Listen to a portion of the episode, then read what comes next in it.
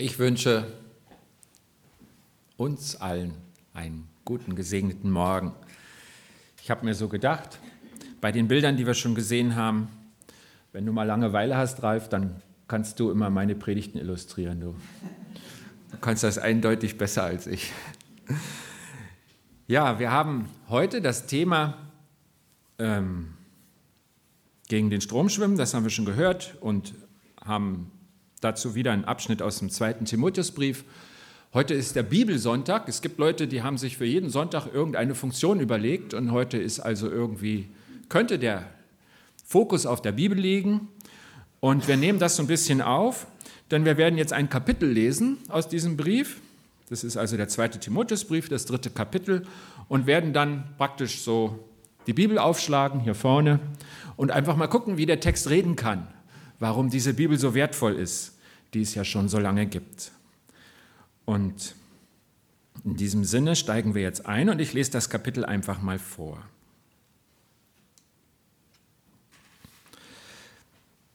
Das ist also von Paulus an Timotheus, der war sein engster Mitarbeiter und inzwischen in einer Gemeinde der Gemeindeleiter.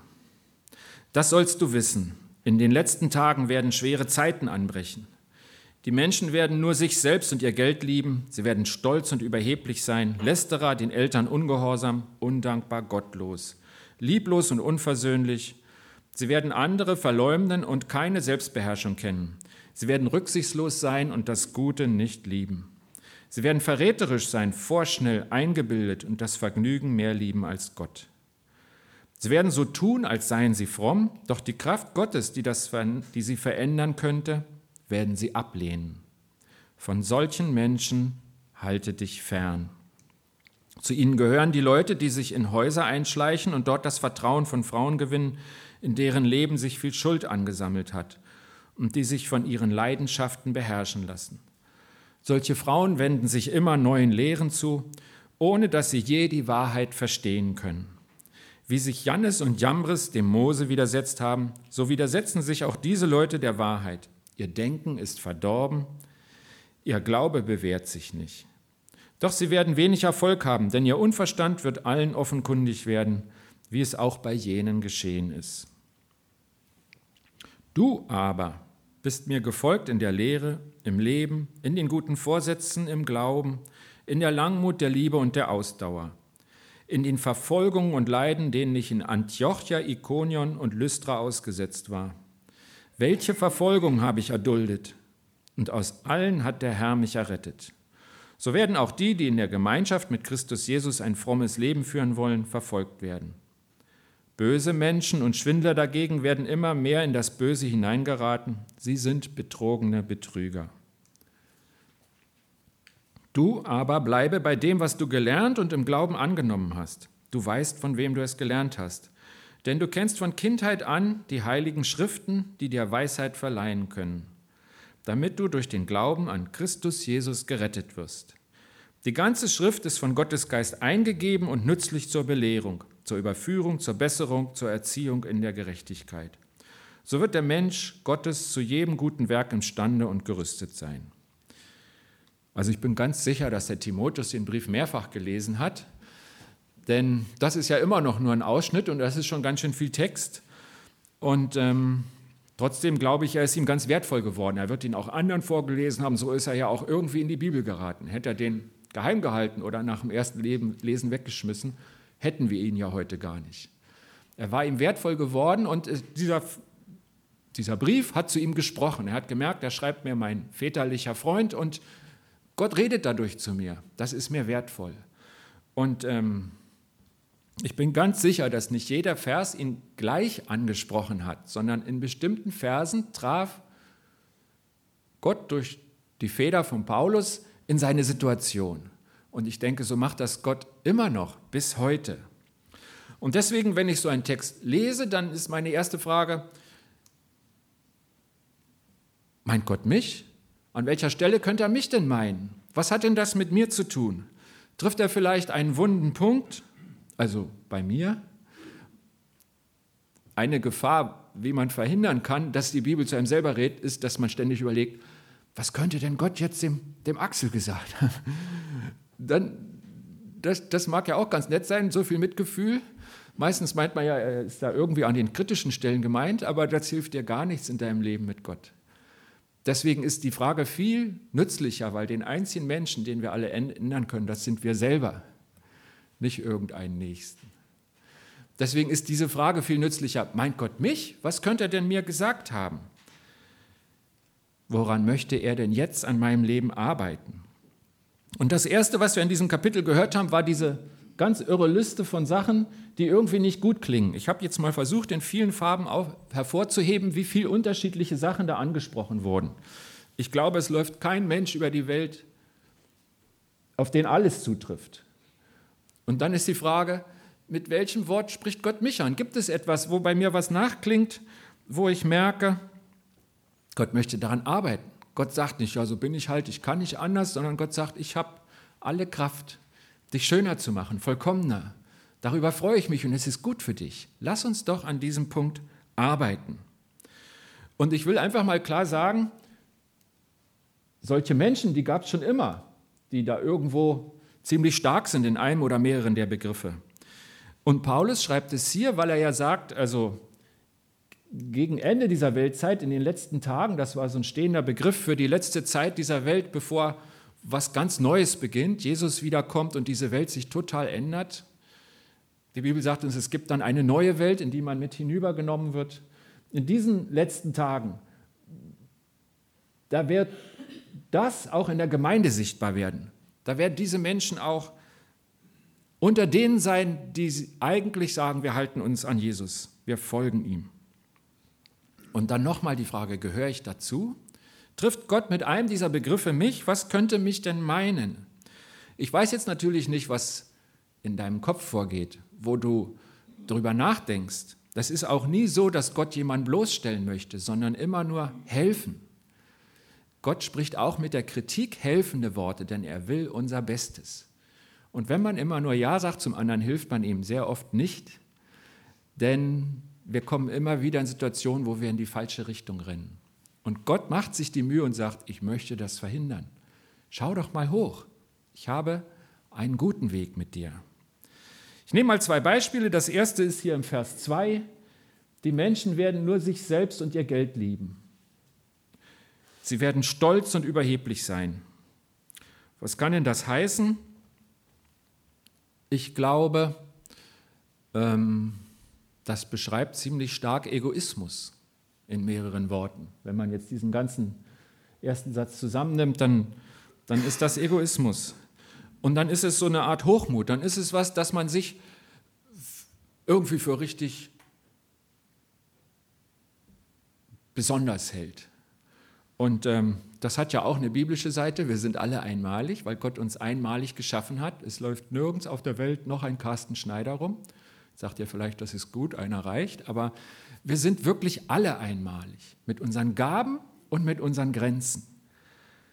Und trotzdem gibt es einen Begriff, den die Bibel hochhält, wo sie sagt, das ist gut für dich. Der Begriff ist nicht so wahnsinnig modern, der heißt Demut. Und ich glaube, das ist so der Gegenbegriff zu diesem Satz. Die Menschen werden nur sich selbst und ihr Geld lieben. Sie werden stolz und überheblich sein. Das Gegenwort ist Demut. Warum ist Demut so wichtig? Weil ich glaube, wenn du so denkst, wenn du so von dir überzeugt bist, dann hast du keinen guten Blick auf deinen Nächsten. Weil dein Blick auf dich selber verschoben ist, weil du dich besser siehst, dann denkst du, ja, ich brauche doch keine Kritik. Die Liste ist doch an andere, die trifft mich nicht. Wenn du dann beim anderen offensichtlich irgendeinen Punkt siehst, den er nicht richtig macht, dann, dann sagst du, ja, wie kann er nur? Und du bist lieblos. Auch einer der Begriffe. Weil du nicht merkst, dass du selber auch die Gnade Gottes brauchst. Bist du auch nicht gnädig zum anderen. Und das kommt automatisch, weil dir die Einstellung fehlt. Du stehst auf der falschen Stelle, deswegen kannst du nicht das tun, was Gott durch dich tun möchte.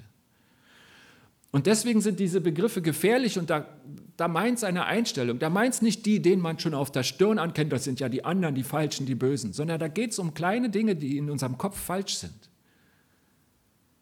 Und deswegen dieses Prüfen, könnte das mich meinen? Fehlt es mir an der Demut? Bin ich so überzeugt, dass Gott bei mir eigentlich nichts zu korrigieren hat? dass ich automatisch unbarmherzig bin mit anderen, wo offensichtliche Fehler sich nicht ändern. Und ich sehe nicht, dass Gott auch an mir arbeiten will und ich lasse ihn nicht ran. Kann irgendwas in der Liste mich meinen? Zweites hier, lieblos und unversöhnlich. In dem Wort unversöhnlich steckt ein ganz, eine ganz wichtige Erkenntnis. In der ganzen Liste steht nicht, die Menschen werden auch streiten. Denn das ist nicht das Problem bei Gott. Er weiß, dass es in dieser Welt, in diesem Leben zwischen uns Menschen ganz normal ist und dazugehört, dass es mal Konflikte gibt. Das Problem ist nicht, dass wir einen Konflikt haben, sondern die Frage ist, wie gehen wir damit um? Und wo Gott das Problem hat und sagt, das ist ganz verkehrt, sagt er, wenn sie unversöhnlich sind, wenn sie das nicht klären wollen, wenn sie sich verschließen einer Klärung. Das Problem ist nicht der Konflikt, sondern die fehlende Bereitschaft, ihn zu überwinden. Und da will ich einfach mal sagen, so oft fragen wir, wer hat denn Recht? Und meistens hast du Recht in deinem Streit. Es gibt nämlich viele Situationen, wo beide Recht haben aus ihrem Standpunkt. Wir sind ja hier im frommen Raum, das heißt also, meistens können sogar beide irgendeine Bibelstelle zitieren, warum sie sich so verhalten und nicht anders. Aber das ist überhaupt nicht Gottes Problem. Denn es geht ihm nicht um dein Recht, sondern es geht darum, ob du Liebe, Beziehungsfähigkeit umsetzt in deinem Leben. Ob das an dir sichtbar wird, ob du das ausübst. Denn nur dann wirst du wachsen. Wenn ich mich nicht den Baustellen stelle, die Gott in meinem Leben öffnen will, dann wachse ich nicht. Dann bleibe ich immer derselbe und Gott sagt, ihr Christen seid auf Wachstum angelegt. Und zwar auf ein gutes Bild hin. Die Bibel sagt, wenn ihr mit mir lebt, sagt Gott, dann werdet ihr mir immer ähnlicher werden. Und er sagt sogar vollkommener. Und das ist ein richtig cooles Ziel, was Gott mit uns allen hat. Er meint es wirklich gut, aber das hat damit zu tun, lassen wir ihn an die Baustellen, an diese Punkte, wo es bei mir bunt wird und wo er sagt, lass uns dran arbeiten. Ich sehe da Wachstum bei dir und du schaffst das, weil ich in dir bin, weil ich es in dir bewegen will. Du musst mich nur lassen. Im Reich Gottes geht es um Gottes Ziele und nicht um mein kleines Recht in einem Konflikt. Die Konflikte will Gott in aller Regel dazu benutzen, dass er an uns arbeiten kann. Daran soll was sichtbar werden. Daran wird jeder Mann erkennen, dass er meine Jünger habt, dass ihr Liebe habt untereinander. Steht auch in der Bibel, so ein Erkennungsmerkmal. Ja, das sieht man ja nicht, wenn wir alle sowieso einer Meinung sind und immer lächelnd in dieselbe Richtung laufen. Aber wenn wir Konflikte gut austragen können, dann sagen die anderen, wow, wie machen die denn das? Und so denkt sich Gott sein Wirken in uns. So sagt er, so werde ich lebendig, sichtbar bei euch. Macht das doch. Habe ich sie im Blick mit meinem Verhalten? Hat in dieser bunten Liste dich irgendwas angesprochen? Wenn du einen Text liest, dann prüfe doch einfach, redet Gott mit mir heute Morgen? Was will er mir denn sagen? Er meint es gut, aber kann ich ihn denn hören? Wir lesen mal ein bisschen weiter und die zweite Frage ist, hier geht es um den Umgang. Entscheide, mit wem du dich austauscht. Hier werden also Leute beschrieben und die sind offensichtlich in Beziehung miteinander, im Gespräch und wir haben da ein, ein ganz irres Wort im Deutschen, das heißt nämlich austauschen. Das ist ein sehr wahres Wort und ein sehr wichtiges Wort, denn ähm, wenn du mit jemandem redest, egal worüber, dann wird da getauscht. Du nimmst nämlich danach wieder was mit. Du gibst dem anderen was, was du ihm da gerade erzählst, und du nimmst auch was mit, was du gerade gehört hast. Ihr habt was ausgetauscht. Und das macht was mit euch. Du nimmst was mit. Du hast was, was du vorher nicht hattest. Und die Frage ist, was lege ich denn dem anderen da rein, womit er weiterlaufen wird? Was erzähle ich ihm denn gerade? Und was hole ich mir denn da ab? Womit will ich denn weiterlaufen? Ist das gut gewesen? Ist das in Gottes Sinne? Ist es wahr? Gefällt es Gott, was gesprochen wurde? Was bewirken denn diese Worte in mir? Was werden sie im anderen bewirken? Wenn ihr miteinander redet, dann tauscht ihr was. Was ist denn mein Tauschgeschäft? Was tue ich denn dem anderen damit an? oder auch dem Dritten, über den ich gerade rede. Ist das gut? Entscheide, mit wem du dich austauscht, heißt hier. Und ähm, Da gibt es ja so einen, so einen Tipp grundsätzlich da drin, von solchen Menschen halte dich fern. Das sind die, die wir vorher hatten, in den vier Versen vorher. Und dann gibt es hier jetzt noch irgendwie Frauen, also es geht um Frauen und Männer, denn hier vor ist das Geschlecht ja nicht bestimmt mit diesem Einschleichen. Dann geht es um Frauen und ich glaube, ähm, wir können jetzt wirklich alles auf jeden anwenden und einfach nur mal prüfen, meint er mich vielleicht? Egal, ob wir jetzt Männlein oder Weiblein sind. Und er sagt, was Schlechtes ist dieses Einschleichen. Und Einschleichen heißt eigentlich falsches Vertrauen gewinnen. Heißt ja nicht das, dass ich äh, ähm, wirklich einbreche da mit dem Dietrich und ins Haus und dann da durchs Schlafzimmer und so. Nein, das meint, wir, wir schleichen uns in, in den Kopf des anderen. Wir gewinnen Vertrauen, was wir nicht verdienen, weil wir es nicht ehrlich meinen. Dieses Einschleichen.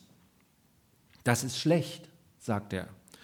Und er sagt, es ist schlecht, ähm, immer neue Lehren zu suchen, immer wieder das Neue zu suchen, zu denken, ja, die Christen haben sich ja 2000 Jahre geirrt, aber jetzt wissen wir es genau. Und wer das nicht macht, der ist ja überhaupt nicht bei Jesus. Und dann kommt die neue Lehre. Ich glaube, dass uns Gott immer wieder auch was Neues zeigt, weil sein Geist lebendig ist und er lebt. Und er lebt 2017 und nicht im Jahre 30 nach Christus. Gott hat mal von sich selbst gesagt, ich bin der ich bin. Ich bin der Gott der Gegenwart, nicht der Vergangenheit, nicht der Zukunft. Du triffst mich nur im Heute, im Jetzt. Gott ist hochmodern. Er ist der Gott von 2017. Aber was an Neuem, was er vielleicht neu sagen wird, wird eine neue Erkenntnis für dich sein und wird in jedem Fall auf der Bibel aufbauen und nie in ihrem Widerspruch stehen. Es ist vielleicht die Anwendung auf das Heute, was so anders ist als vor 2000 Jahren das Neues. Aber nicht eine Lehre, die du nicht mit der Bibel verbinden kannst. Da kannst du ganz sicher sein.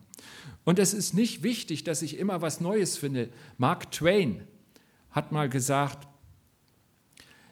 ich kann die Menschen nicht verstehen, die nicht drüber hinwegkommen, weil sie einen Vers in der Bibel nicht verstehen. Ich für meinen Teil habe genug mit den Versen zu tun, die ich schon verstanden habe. Und ich glaube, das ist eine gute Einstellung. Ich brauche nicht das Neue, ich brauche mich nicht an einem Punkt reiben, der vielleicht gar nicht für mich bestimmt ist. Aber mache ich denn das, was ich schon gehört habe? Denn Gott redet ja heute und zu mir Ganz modern, in Hassloch. Dazu benutzt er sein Wort. Also schlecht sind das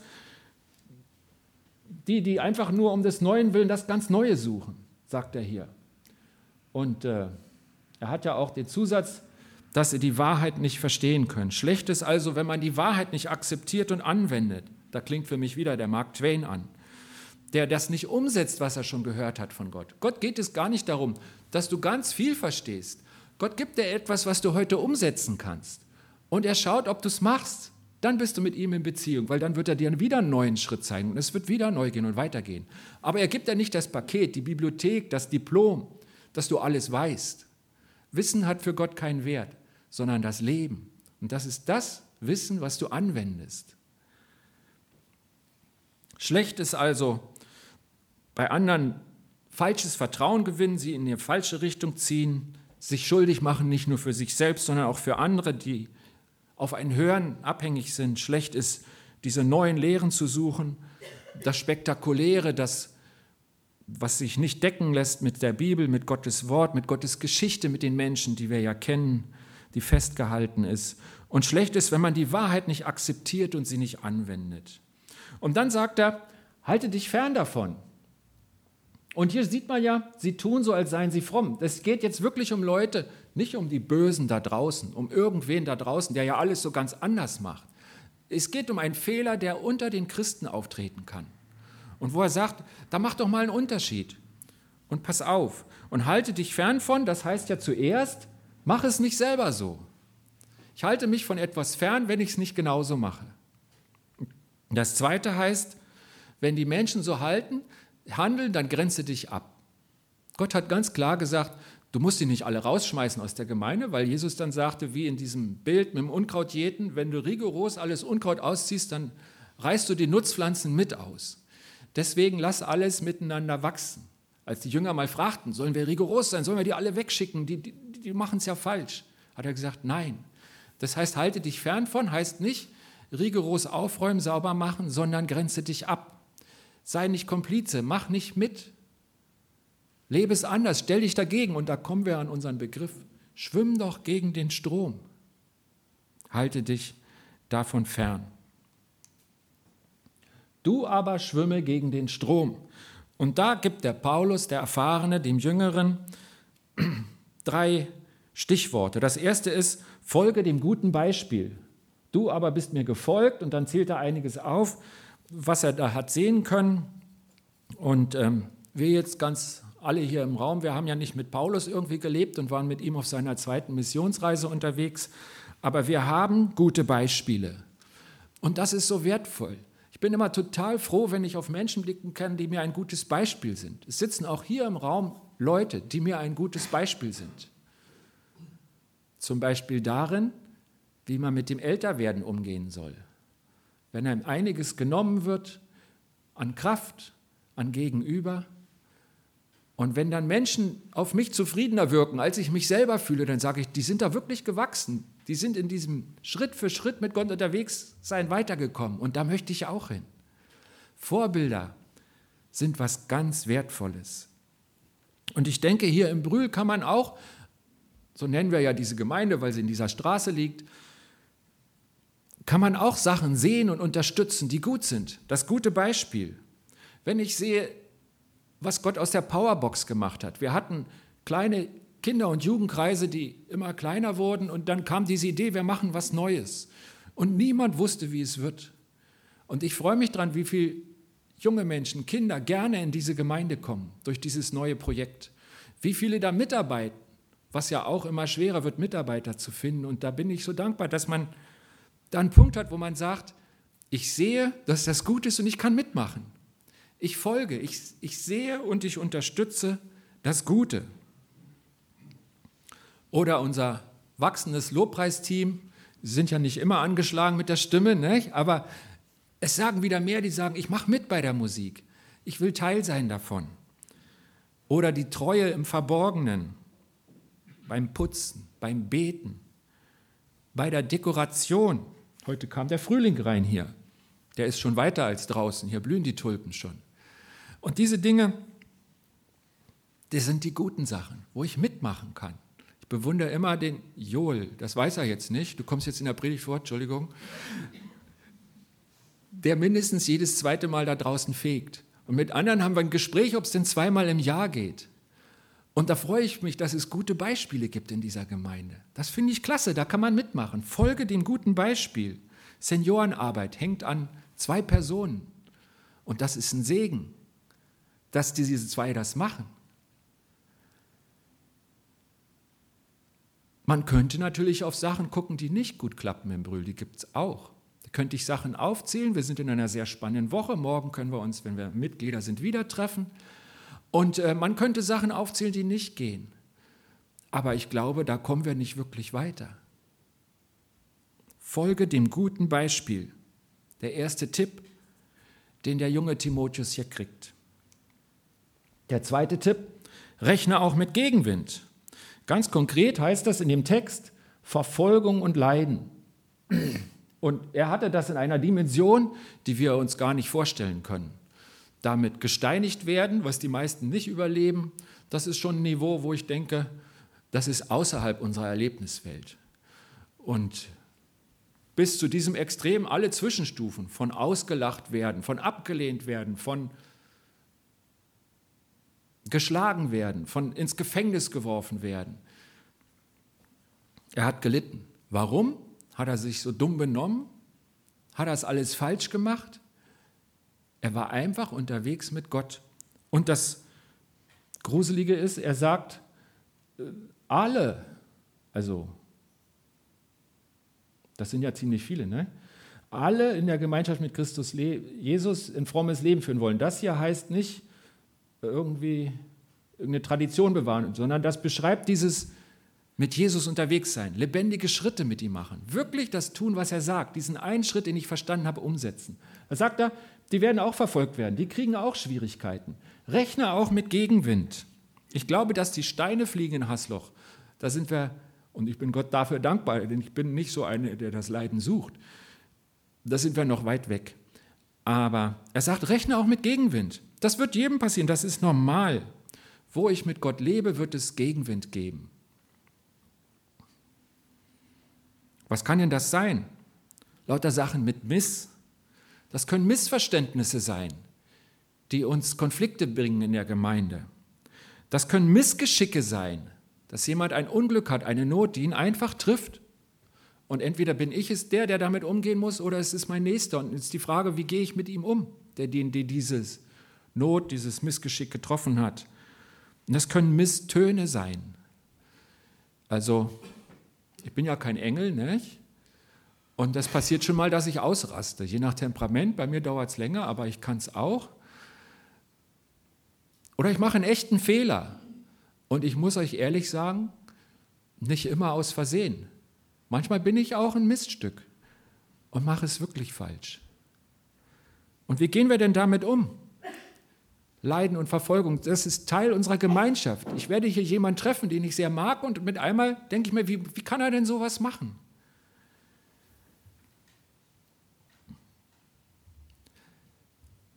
Was würde Jesus tun? Was will er in dieser Situation? Was ist sein Ziel? Und meistens hilft es zu überlegen, was hat denn Jesus für ein größeres Ziel über die Situation hinaus? Was ist ihm denn viel wichtiger als mein Konflikt mit einer Person? Ich habe nichts gegen Axel, ich weiß nicht, zieht mich dein weißer Pullover an. Also es geht nicht um Axel, ja? Ähm,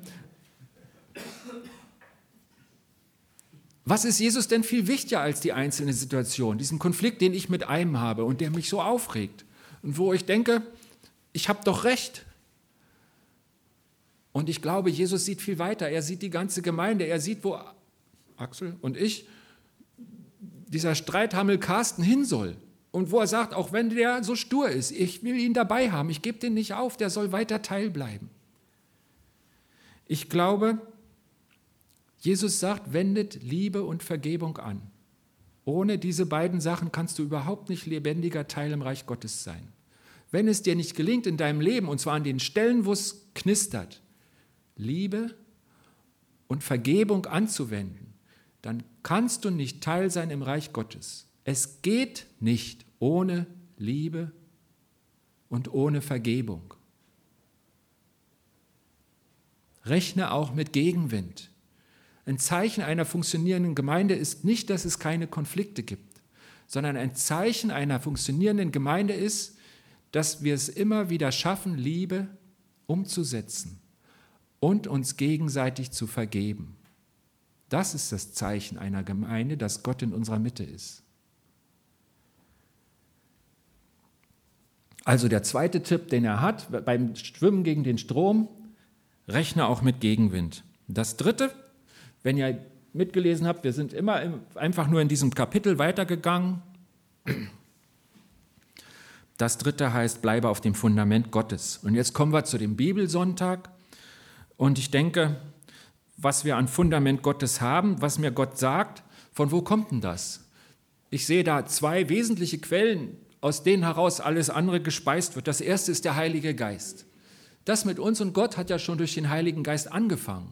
Er hat uns angetippt, als wir noch gar nicht wussten, was da los ist mit Gott, als wir es noch nicht verstehen konnten, als wir die Gemeinde als die gesehen haben, die in einer bestimmten Tradition leben, als wir nicht verstanden haben, dass das mit Jesus was mit mir zu tun hat und was Lebendiges ist und dass es da um jemanden geht, der lebt, weil er auferstanden ist vor 2000 Jahren. Das zeigt uns der Heilige Geist und ohne Heiligen Geist kommen wir da gar nicht hin. Und der Heilige Geist, der redet bis heute. Der redet vielleicht durch mein Gewissen, vielleicht durch eine Predigt, Vielleicht durch einen Hauskreis, in den ich gehe, wo etwas angestoßen wird. Vielleicht durch ein gutes Gespräch. Vielleicht durch, durch einen Moment der Stille, wo alles andere so wenig laut ist, dass ich, dass ich das Reden des Heiligen Geistes hören kann. Der Heilige Geist. Und das andere, von wo aus Gott zu uns redet, und das ist eben so wertvoll, das ist die Bibel. Dieses Buch, in dem Gottes Wort festgehalten ist. Und dazu gibt es einen sehr, sehr wertvollen Satz, ähm, auch ziemlich bekannt. Das ist der Vers 16 hier, wo einfach mal festgehalten wurde, das ist hier eine Umschreibung der, in der Bibel, wenn von der Bibel die Rede ist, die ganze Schrift. Das ist diese gesegnete Sammlung von Gottes Worten, auf die Gott wacht, wo immer atheistische Herrscher versucht haben, sie auszurotten, wo es nicht geklappt hat. Das am meisten gedruckte, verkaufte und gelesene Buch, die Bibel. Und dann habe ich auch in der Bibelschule, also in, in Tabor schon gelernt, da gibt es so vier Begriffe, die da stehen. Und dann hat man so vier Funktionen und weiß man, was die Bibel alles so bewirken kann. Was ich erst sehr kürzlich gelernt habe und was total interessant ist, das ist eine Reihenfolge. Das beschreibt Gottes Wirken. Das passiert alles und zwar hintereinander. Die Bibel belehrt mich, ich lerne was und dann, dann überführt sie mich. Dann sagt sie, holla, hier, an dem Punkt will ich mit dir arbeiten, was wir eben schon hatten. Da möchte ich, dass du wächst, dass du weiterkommst. An dem Punkt sind wir unterwegs. Sie überführt mich an einer Stelle, wo ich nicht das tue oder nicht das denke oder nicht das sage, was Gott möchte. Und dann geht es weiter zur Besserung. Das heißt, Gott hat wirklich die Idee, dass er dich perfekt machen kann, vollkommen. Immer mehr ähnlich dem Bild Jesu. Und dann kommt das Letzte zur Erziehung in der Gerechtigkeit. Gerecht ist nur einer, sagt die Bibel, das ist Gott. Und dann sehen wir, dass das eine Reihe ist. Erst höre ich was, dann merke ich, das hat mit mir zu tun, dann wird es mich verändern. Und zwar wohin? Dahin, dass ich in der Gerechtigkeit Gottes lebe. Und von der wissen wir ja, die kriegen wir nicht von uns aus, sondern die wird uns in Gnade zugesprochen, weil wir in Christus gerecht gesprochen werden. Diese Abhängigkeit von der Gnade Gottes, die uns nicht drückt und unser Selbstbewusstsein runterdrückt, sondern die uns frei macht zum Leben. Ich muss nicht allen beweisen, dass ich immer gut bin, weil das keiner schafft, sondern ich darf aus der Gnade leben und ich darf aufatmen und Gott liebt mich trotzdem. Er hat diesen irren Weg gefunden, trotzdem mit mir umzugehen. Und er macht mich immer schöner. Er gibt sein Leben lang, mein Leben lang nicht auf, an mir zu arbeiten. Das ist eine Reihe. Die Bibel, die tut was ganz Tolles, denn sie ist Gottes Werkzeug, um an mir zum Guten zu arbeiten. Du aber schwimme dir gegen den Strom und dazu gehört, bleibe auf dem Fundament Gottes. Unsere Bewegung ist mal entstanden als Bibellesebewegung. Vor über 100 Jahren waren wir Teil einer großen Kirche mit viel Tradition wo das Leben erstarrt war in Form und in sehr kleinen Teilen. Und dann sind einige gekommen, wir wollen selber beten, selber Bibel lesen und es selber umsetzen. Und wir wollen eine Gemeinschaft untereinander pflegen, wo wir das gegenseitig unterstützen können. Das war gut, sonst wäre es nicht gewachsen. Gott hat gesagt, genau. Und dann ist die Gemeinschaftsbewegung daraus entstanden. Deren Kennzeichen war, sie beten, sie lesen in der Bibel und sie pflegen Gemeinschaft untereinander. Und wenn wir davon irgendwas verlieren, verlieren wir Kraft. Die Bibel ist Teil eines guten Fundamentes, auf dem wir stehen. Und sie ist so wahnsinnig wertvoll, weil sie Gottes Werkzeug ist, in uns gute Dinge zu bewegen. Und das kriegen wir nicht mit, wenn wir uns dem nicht aussetzen, die Bibel nicht in die Hand nehmen. Was ist der Punkt, über den Gott zu mir redet? Blockiert mich etwas dabei? Wie kann ich oder wie will Gott das gerade in mir lösen? Wenn ich Gottes Wort höre, ist die Frage, gut, redet Gott mit mir? Hat dieser Vers mit mir zu tun oder dieser Text? Treffe ich danach Entscheidungen? Und ganz praktisch schwimme ich gegen den Strom. Und ihr Lieben, ähm, da habe ich auch immer gedacht, man muss anders sein als die Gesellschaft. Und das klingt gar nicht so spaßig. Ich glaube, gegen den Strom schwimmen ist auch gegen den Strom in mir drin. Lass ich Gott das Neue machen, was schwer ist, was mir Arbeit macht. Schwimme ich gegen den alten Strom in mir, weil ich das Neue möchte, was Gott mir schenken möchte und was gut für mich ist. Ich möchte beten. Herr, da steht doch heute in der Losung, dass es einen Bibelsonntag gibt und der ist heute möchte dich darum bitten, dass wir viele solche Tage entdecken, der unser Bibeltag werden könnte, weil sie so wertvoll ist. Weil es so wertvoll ist, wenn du zu mir sprichst durch deinen Geist. Manchmal benutzt du dazu ganz andere Situationen, einen Traum, eine Person, einen Moment. Alles kannst du nutzen. Und du hast immer gesagt, eine ganz wesentliche Quelle meines Redens ist diese Bibel. Und ich danke dir, dass wir sie haben. Und noch viel mehr danke ich dir dafür, dass wir dich selbst haben dürfen, dass wir mit dir leben dürfen, dass du deinen Heiligen Geist ausschüttest in jeden, der sich dir öffnet und dass du in uns wohnst. Und dass wir mit dir gegen den Strom schwimmen können, weil das heißt, dass wir leben wie die Fische, die sich nicht zur Mündung treiben lassen und ins Salzwasser fließen, sondern die leben. Ich danke dir für das Leben und dass du es in uns förderst und schenkst. Amen.